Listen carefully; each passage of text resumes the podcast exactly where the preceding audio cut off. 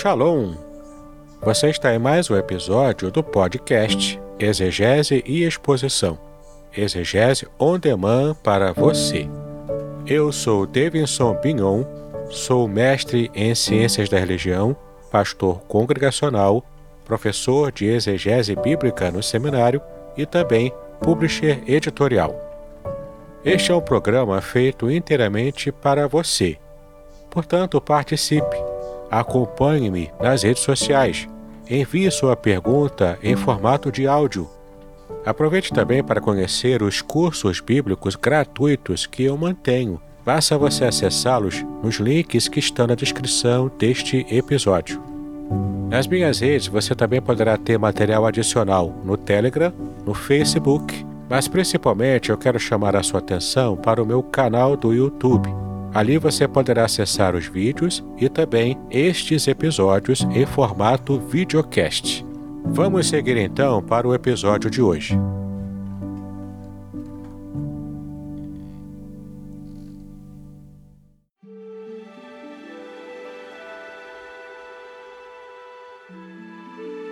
Muito bem, estamos então nesta série maravilhosa de estudos básicos da fé cristã. Espero que você tenha gostado de acompanhar e tenha entendido bem também tudo o que vimos até agora, nesses seis episódios anteriores. E aqui nesse sétimo episódio vamos estar falando sobre a santificação. Agora que você é um cristão, como você deve se portar diante do mundo né, que está cercando você. E o texto que você deve memorizar é 2 Timóteo capítulo 2, versículos 3 e 4, que diz o seguinte: Participa dos meus sofrimentos como bom soldado de Cristo. Nenhum soldado em serviço se envolve em negócios desta vida, porque o seu objetivo é satisfazer aquele que o arregimentou. Essa é uma palavra forte, não é verdade? Então vamos entender nessa lição de hoje o que é um cristão. Mas antes eu quero convidar você a celebrar de assinar o meu canal do YouTube, a me seguir nas redes sociais, a compartilhar aqui também esse vídeo, esse áudio com seus amigos. Quem sabe você também nos ajuda a ampliar o alcance dos estudos que temos feito. Bom, e caso você deseje ter acesso a estudos exclusivos, além desses que já temos apresentado aqui, eu tenho um belo grupo de assinatura. Por apenas 10 reais por mês, você consegue ter acesso a muito material edificante exclusivo que eu não coloco no ar aqui para as demais pessoas.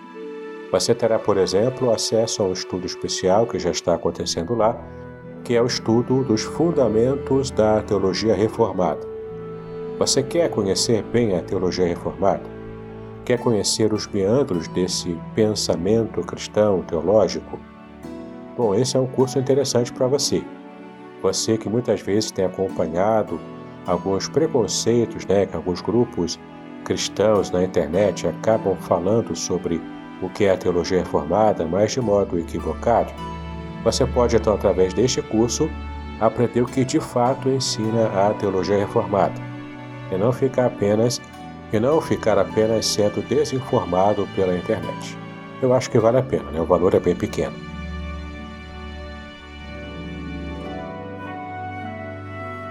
Mas então vamos imediatamente começar o conteúdo do episódio de hoje. Você é um cristão. Mas será que você sabe o que significa um cristão?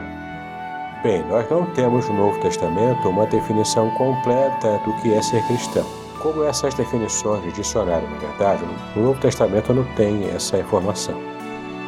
Mas sim, nós temos um conceito de cristão extraído dos ensinos e figuras das Sagradas Escrituras, e é sobre esse conceito especial que nós vamos analisar aqui neste episódio. Então, segundo a Bíblia, o cristão ele é um discípulo de Cristo, e a palavra discípulo significa aluno, seguidor. Discípulo é aquele que segue o seu mestre, que aprende com ele, que imita esse mestre e o obedece. Se o homem segue a Cristo, ele obedece e aprende de Cristo, então ele é um cristão. É importante notar que os seguidores de Cristo eram comumente chamados de discípulos. Mais tarde é que foram chamados de cristãos, conforme você pode ver em Atos capítulo 11, versículo 26. No entanto, aqui vem uma curiosidade muito interessante que, quando foram chamados de cristãos pela primeira vez, esses seguidores de Cristo, eles foram chamados assim de forma pejorativa. O intuito inicial era trazer algum tipo de demérito a esses seguidores de Cristo, chamando-os de pequenos cristos, porque cristãos, na verdade, significa pequenos cristos, cristinhos andando, né, para lá e para cá. Essa era uma piada feita na época e tinha objetivo pejorativo, mas acabou fincando raízes, né? E ficou para a história, portanto, essa designação de cristãos para os seguidores de Cristo. Mas então a melhor descrição do que é ser um discípulo de Cristo está em Lucas capítulo 14, do versículo 25 ao versículo 33. Muitas pessoas acompanhavam Jesus, mas nem todas elas eram os seus discípulos de verdade. Por quê? Porque havia algumas exigências a cumprir. Vamos ver aqui quais eram essas exigências para serem discípulos de Jesus Cristo, né? O cristão reconhece que Cristo está acima de qualquer relação humana. Olha que interessante, né? Veja em Lucas 14, versículo 26. Ou seja, se o Senhor não é mais importante para nós do que os nossos pais, do que a esposa, os filhos, os irmãos né, carnais, então não estamos em condição alguma de seguir a Cristo. E olha, essa condição aqui, ela não perdeu o valor não, tá bom? Ainda hoje, nós precisamos obedecer a esse critério. Cristão de verdade obedece a esse critério. Além disso, o cristão reconhece que Cristo está acima dos seus próprios interesses e projetos pessoais Veja lá em Lucas capítulo 14, versículo 27. Ou seja, a cruz era um instrumento de sofrimento. Levar a cruz, portanto, significava aceitar a morte, e isso voluntariamente. Podemos então trazer essa compreensão para os nossos dias atuais, né, que podemos também entender que é a morte do orgulho, da vontade própria, em alguns casos, né, ainda hoje né, é assim, em alguns casos até mesmo a morte física, porque há muitos países no mundo que trazem perseguição contra cristãos, né? e é perseguição, é tortura e morte.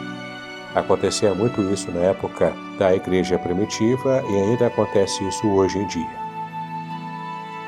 Assim, o verdadeiro discípulo de Cristo rende-se a Ele incondicionalmente e faz de Cristo o Senhor da sua própria vida.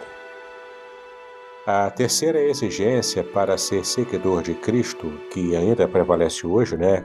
Todas elas prevalecem até hoje. O terceiro critério é: o cristão reconhece que Cristo está acima de qualquer bem material da sua vida. Veja Lucas 14, versículo 33. Assim, se um homem não está disposto a submeter ao controle de Cristo tudo o que possui, esse homem não pode ser o seu discípulo. Então, o verdadeiro cristão submete ao senhorio de Cristo todos os seus bens materiais também.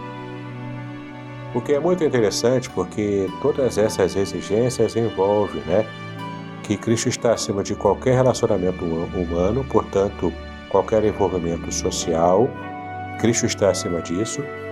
Cristo também está acima dos próprios interesses e projetos pessoais Infelizmente, nós temos visto alguns líderes evangélicos né, nas nossas igrejas aqui no Brasil que têm construído uma, um verdadeiro império, né, é, colocando o nome de Cristo nessa, nesse império pessoal. Não é? E esses projetos pessoais muitas vezes não têm nada a ver com o próprio reino de Deus. É claro, né, todos esses que fazem isso estarão dando contas um dia daquilo que estiveram colocando em primeiro lugar no seu coração, na sua vida, que não seja o próprio reino de Deus. Isso envolve, claro, também o fato de que Cristo está acima de qualquer bem material, como nós já vimos aqui. Além disso tudo, o cristão, sendo um discípulo de Cristo com esses critérios, o cristão também está disposto a sofrer por causa de Cristo. Essa, infelizmente, é uma palavra dura. Nem todo cristão evangélico aqui no Brasil tem essa consciência de que sofrer por amor a Cristo é algo benéfico, é algo bom, é algo abençoador. Mas, enfim, vamos observar então é, como a Bíblia retrata essa verdade. Longe de ficar livre de problemas, quem aceita a Cristo como Senhor e Salvador terá que enfrentar alguns conflitos e lutas na sua vida. Isso tudo no empenho de viver como um cristão verdadeiro. Isso acontece pelo fato de que o mundo, dominado pelas forças malignas, esse mundo deseja persuadir o cristão a abandonar o caminho de Deus. Por isso é muito estranho quando a gente percebe alguns líderes, alguns pastores até, né? Alguns que se dizem cristãos, mais ou menos dizerem que tiram de letra as questões do mundo, né? Conseguem ter riqueza, boa saúde, felicidade completa, é, boa casa, boa comida, né? Com muito bom do melhor, Querido, meu querido, minha querida, não acredite, isso vai contra a própria palavra de Deus. A Bíblia diz que o mundo odeia, então se alguém consegue tirar de letra as questões desse mundo, é porque não está vivendo o Evangelho de modo correto, de modo que esteja realmente agradando o coração de Cristo. Observe, por exemplo, a advertência do próprio Jesus, né? Ele advertiu aos seus seguidores, já desde aquela época, de todo o sofrimento e conflito que nós estaremos enfrentando no mundo. Veja como está, por exemplo, em João capítulo 16, versículo 33. Jesus disse: No mundo passais por aflições, mas tende bom ânimo, eu venci o. É claro, né? Você já deve lembrar dessa frase e algumas pessoas acrescentam que não está na Bíblia. Algumas pessoas, quando citam essa passagem, falam, né? Eu venci o mundo e vós vencereis. Só que essa expressão vós vencereis não está na Bíblia. No entanto, apesar de não estar registrado literalmente assim na Bíblia, nós podemos entender que em Cristo, sim, nós já somos mais do que vencedores. Portanto, como Cristo venceu o mundo, nós também podemos vencer. E como é que Cristo venceu o mundo? E aqui vem um detalhe muito importante. Cristo venceu o mundo quando ele foi ressuscitado da própria morte. Mas para que ele pudesse ser ressuscitado e vencer o mundo, ele teria então que estar morrendo. E é claro, né, levando toda a sua vida aqui no mundo sem estar se envolvendo com os pecados, com o mal que o mundo oferece e também praticamente envolve né, as pessoas, os cristãos, para que estejam fazendo né, e desagradando o coração de Deus. Cristo, portanto, ele venceu o mundo, tanto vivendo sem pecar aqui na terra, quanto também após morrer, ele foi ressuscitado, vencendo inclusive a própria morte, que é o pior inimigo da humanidade, do ser humano. Assim, Jesus deixou bem claro para os seus discípulos de que eles deveriam perceber estar cientes de que não estariam isentos de problemas e sofrimentos neste mundo. Eu acredito que você já deve conhecer aquele famoso slogan de uma igreja aqui no Brasil que diz: Pare de sofrer. Bom, eu acho que você já percebeu até essa altura do nosso estudo de que essa é uma promessa que não dá para ser cumprida aqui na Terra, né? Vamos esperar então quando chegarmos ao céu e lá de fato não haverá sofrimento. Bom, temos então a advertência de Jesus acerca dos sofrimentos aqui no mundo e temos ainda a certeza de que nós sofreremos oposição do mundo, porque o mundo não vê com bons olhos aqueles que seguem os ensinamentos de Jesus. Bom, a palavra mundo significa nesse contexto o conjunto das forças morais e espirituais que se opõem a Cristo e ao Evangelho de modo geral. Então o cristão tem que enfrentar esse mundo, esse sistema mundano, né, que tem verdadeiro ódio contra Cristo e contra os seus princípios e o próprio Evangelho em si. Essa oposição pode assumir várias formas né, na nossa experiência aqui na Terra. Por exemplo, há privações financeiras, a zombaria de amigos, a hostilidade também, né, hostilidade na própria existência social e, e até familiar muitas vezes, né? Você pode, por exemplo, conferir todas essas dimensões do preconceito do mundo contra o cristão lá em Mateus capítulo 5, versículo 11. Vamos lá, abra a Bíblia, dá uma olhadinha no que o Senhor Jesus nos ensinou ali. Então há uma razão para o ódio do mundo aos cristãos. Você sabe qual é? É só você abrir em João capítulo 17, versículo 14 e tente descobrir por si mesmo qual é a razão de tanto ódio do mundo contra os cristãos.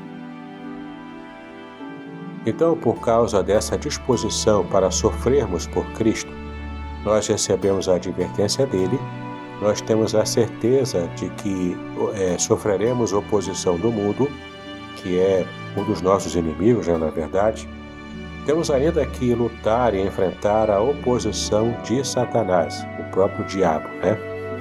Satanás, sendo inimigo de Cristo, é também o inimigo de todos os seus seguidores. Quando, por exemplo, o homem recebe Cristo como Senhor e Salvador, é, isso é uma declaração de guerra contra Satanás. Então o cristão passa a ser perseguido ferozmente pelo diabo. Veja, por exemplo, aqui a advertência que Pedro fez em 1 de Pedro, capítulo 5, versículo 8. Ele disse o seguinte: O diabo, vosso adversário, anda em derredor, como leão que ruge, buscando alguém para devorar.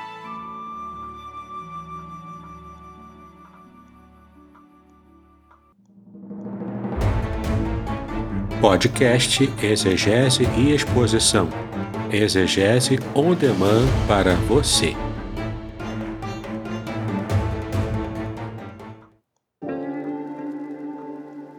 Shalom! Aqui é o Davidson Pignon. Eu ajudo pastores e líderes cristãos a fazer estudos bíblicos na igreja sem ter problemas com interpretações bíblicas erradas então, se você está pensando em compreender a sua Bíblia com segurança, não deixe de assistir a mais conteúdos como este aqui neste canal.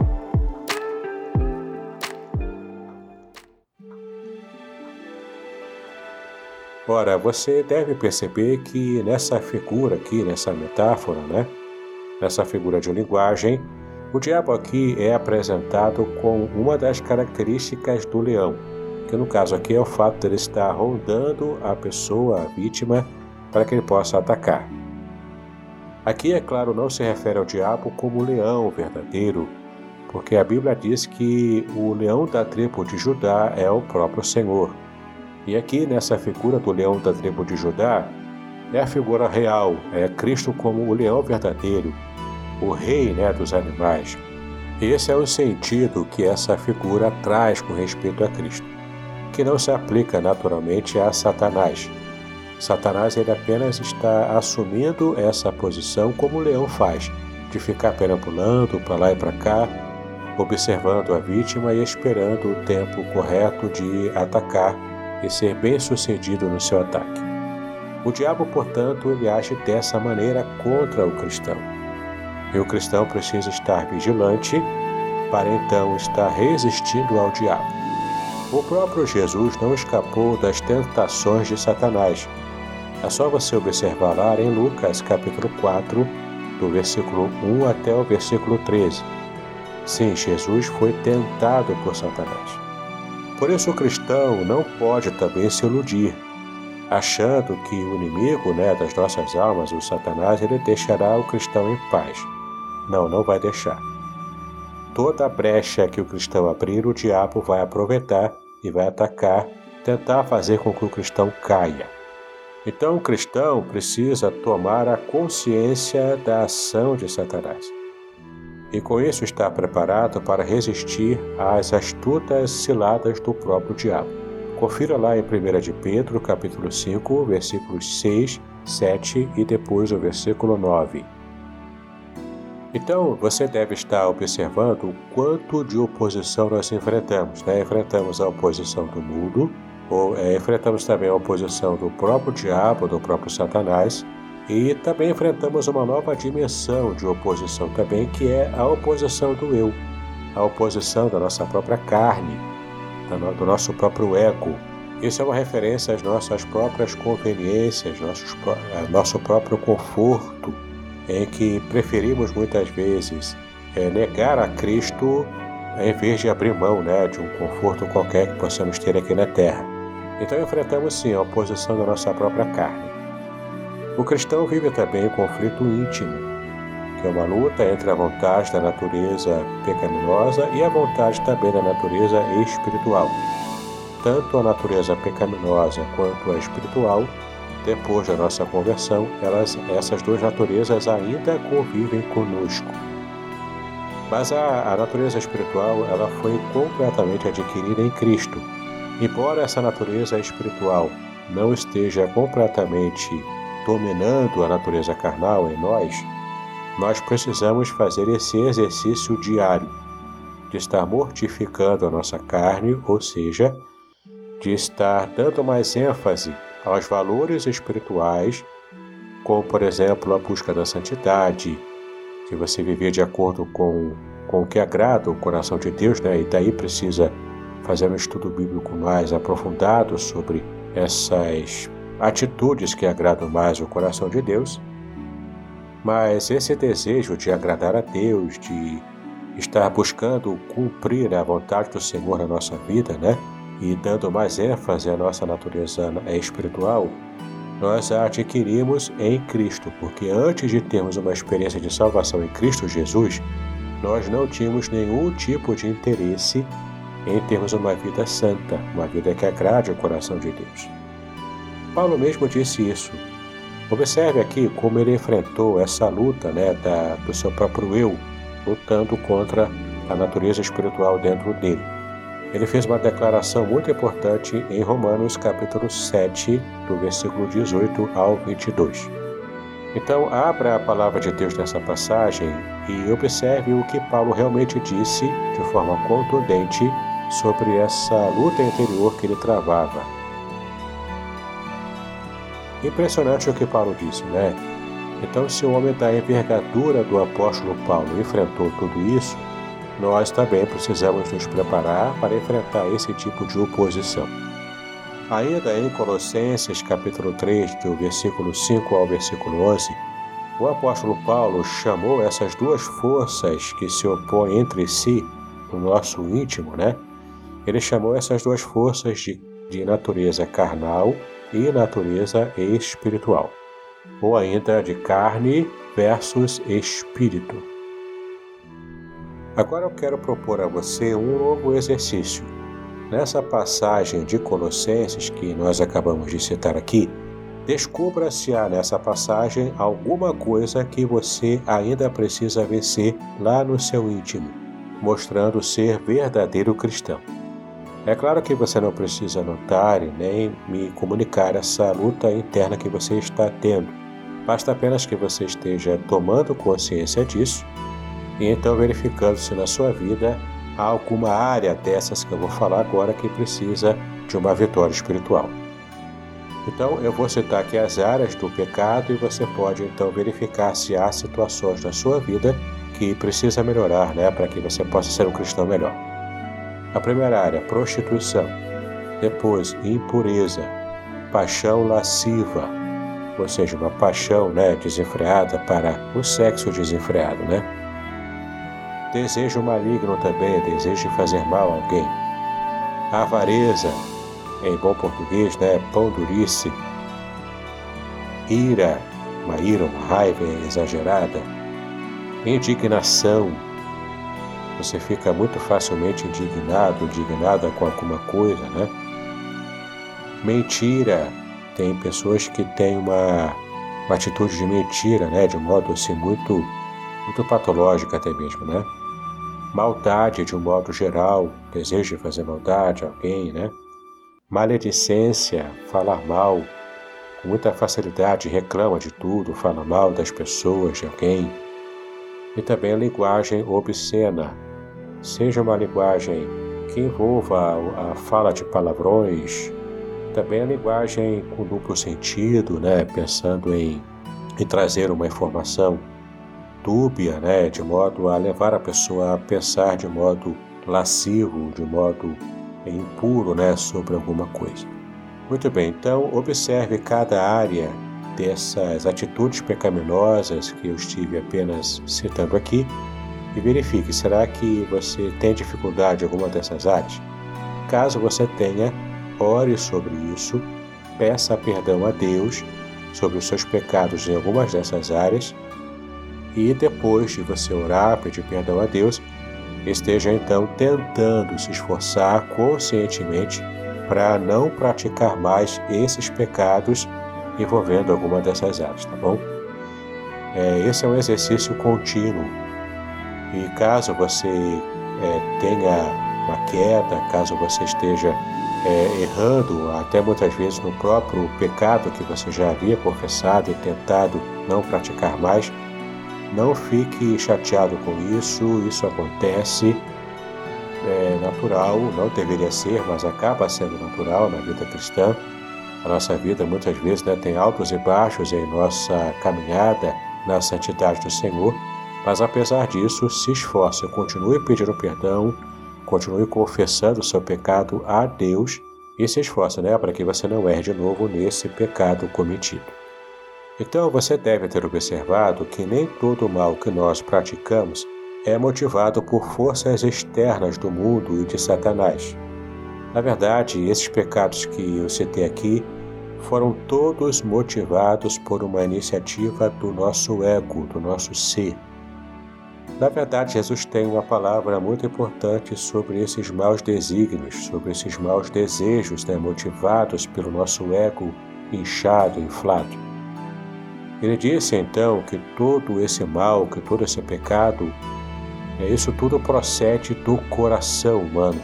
E você pode conferir lá em Mateus capítulo 15, no versículo 19, quando Cristo fala sobre isso.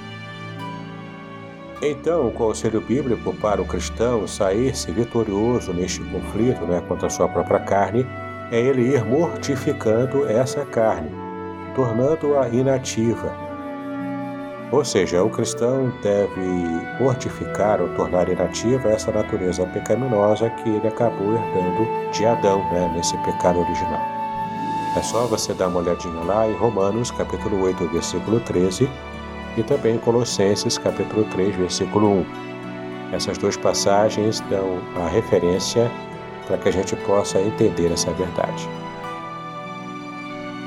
Então, nessa luta contra a nossa própria carne, o cristão ele é comparado na palavra de Deus ao soldado e também ao atleta. São duas figuras muito interessantes que você pode ver aqui na palavra de Deus, né? Vamos falar primeiro sobre o soldado, o cristão sendo comparado a um soldado. Paulo usa esta figura quando escreveu a Timóteo e ele disse o seguinte: Participa dos meus sofrimentos como bom soldado de Cristo Jesus. Nenhum soldado em serviço se envolve em negócios dessa vida. Ele disse isso lá em 2 Timóteo, capítulo 2, versículos 3 e 4. Por que que Paulo usou essa figura, né? A vida militar exige do soldado obediência irrestrita e prontidão para poder lutar numa guerra, numa batalha. Assim também é com o cristão. Ele deve obediência incondicional ao seu Senhor, que no caso aqui é o Senhor Jesus, né? E deve obedecer ao seu capitão, ao seu Senhor, sem questionar. Além disso, ele deve sempre estar preparado para entrar em combate. Ele deve conhecer muito bem as armas que ele vai usar e estar pronto para manejá-las bem. Por que tudo isso, né? Porque o cristão está envolvido numa luta espiritual. Sim, a Bíblia diz isso. Confira lá em Efésios capítulo 6, versículo 12. Deus mesmo provê os recursos para o soldado cristão lutar nessa guerra espiritual. Confira lá em Efésios capítulo 6, versículo 13. E esse texto fala para nós sobre a armadura de Deus. Este é o recurso que Deus proporcionou para todo cristão poder lutar, batalhar, nessa guerra espiritual. E então nós temos as armas disponíveis ao crente para que ele tenha uma vida vitoriosa nessa parte, né? Por exemplo, em Efésios capítulo 6, do versículo 14 ao versículo 17, nós temos aqui a descrição das peças da armadura espiritual. Então eu recomendo que você agora pegue o seu caderno e anote cada parte da armadura espiritual que Paulo se refere nessa passagem. Vá anotando aí cada parte da armadura e o que essa parte da armadura significa né, no meio da batalha espiritual, tá bom? Bom, então, como a gente está vendo aqui nessa sessão, o cristão também é comparado a um atleta, não apenas a um soldado, né, mas também a um atleta. Você pode ver essa comparação que Paulo faz em 2 Timóteo, capítulo 2, versículo 5. Ele disse assim, ó: Igualmente, o atleta não é coroado se não lutar segundo as regras. Sim, o cristão, além de soldado, também é comparado a um atleta. Por quê, né? Porque nesta figura se destaca a dedicação e a disciplina que o cristão precisa ter, assim como o atleta. O atleta disciplina a sua vida com tantas horas de treinamento e dedica todas as suas energias à conquista de um prêmio, né, de um ideal. A vida cristã, portanto, ela é semelhante à carreira de um atleta. É como se o cristão estivesse envolvido numa corrida, e essa corrida exige dedicação e grande disciplina. Então, todas as coisas devem ser deixadas de lado para que ele possa olhar apenas o alvo, né? Que é o próprio Cristo, conforme você pode conferir em Hebreus capítulo 12, versículo 2. Bom, então, além da comparação como um soldado e um atleta, e nós já vimos aqui o porquê, né, que a Bíblia chama o cristão de atleta e soldado, o cristão também é santo, e também é santo porque, segundo a Bíblia, a palavra santo significa separado. O Novo Testamento ensina que todo filho de Deus é santo. Isso tem alguns significados importantes, né? Então, todo filho de Deus, ele é separado para Deus, ele foi completamente separado para o serviço do Senhor. Ele é santo nesse sentido, porque ele é separado para pertencer a Deus. O Senhor, por sua graça e misericórdia, separou-nos em Cristo para sermos os seus filhos. Quando, por exemplo, Paulo escreveu sobre isso na sua primeira carta aos Coríntios, ele chamou-os de santificados em Cristo Jesus. Confira essa afirmação em 1 Coríntios, capítulo 1, versículo 2 e no capítulo 6, versículo 11. Assim, essa santificação se dá no momento em que recebemos Cristo como Salvador e quando passamos então a ocupar uma nova posição diante de Deus, a posição de santos ou de santificados em Cristo Jesus, né, na voz passiva. E por que na voz passiva? Né? Porque nós recebemos a santificação espiritual, porque por nossa própria força, pelo nosso próprio mérito, seria impossível alcançar esse status perante Deus. Então temos aqui um compromisso muito sério, né? Nós recebemos o nosso status de santificados, de santos em Cristo Jesus, e precisamos nos esforçar para manter esse status é, sendo coerente com a nossa vida terrena, com o nosso dia a dia, né? Aqui nesse mundo. Então nós fomos santificados por Cristo nesse sentido posicional, ou seja, nossa posição espiritual diante de Deus em Cristo, nós adquirimos essa posição de santos. Mas também o cristão deve ser santo no sentido experimental, ou seja, ele recebeu a posição e deve viver nas suas experiências aqui na terra de modo coerente com a sua posição espiritual que recebeu em Cristo. As Escrituras exortam, portanto, o cristão a ser santo no seu caráter e também nos seus hábitos, né? da mesma maneira que o Pai é santo, ou seja, nesse mesmo nível de santidade é perfeita. Confira lá em 1 de Pedro, capítulo 1, versículo 15. E você vai ver que o grau de santidade que Deus espera, né, que Ele tem expectativa quanto aos seus filhos, quanto aos cristãos, é o grau de santidade na perfeição, como o próprio Deus é santo em perfeição. Assim, essa santificação é na verdade uma experiência de vida, um alvo que deve ser perseguido, uma nova vocação que deve na verdade cumprir, né? Observe, portanto, o que Paulo disse em 1 Coríntios, capítulo 1, versículo 2. Ele disse que nós fomos chamados para ser santos em Cristo Jesus, tá bom?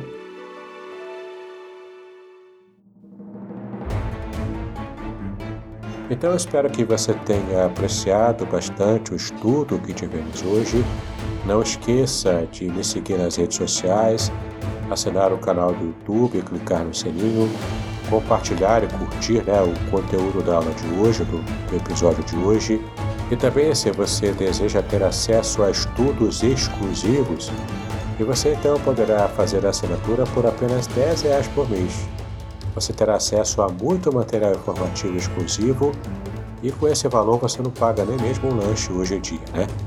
Então considere participar desse clube exclusivo que recebe material de apoio, que recebe muitos estudos em áudio, vídeo, enfim, muita coisa boa para você, tá bom? Então, vamos ficando por aqui. No nosso próximo episódio, nós vamos tratar sobre a igreja. Vamos entender o que é a igreja de acordo com a palavra de Deus. Então, até lá, né? Que Deus abençoe os seus estudos, paz e bênção sobre a sua vida.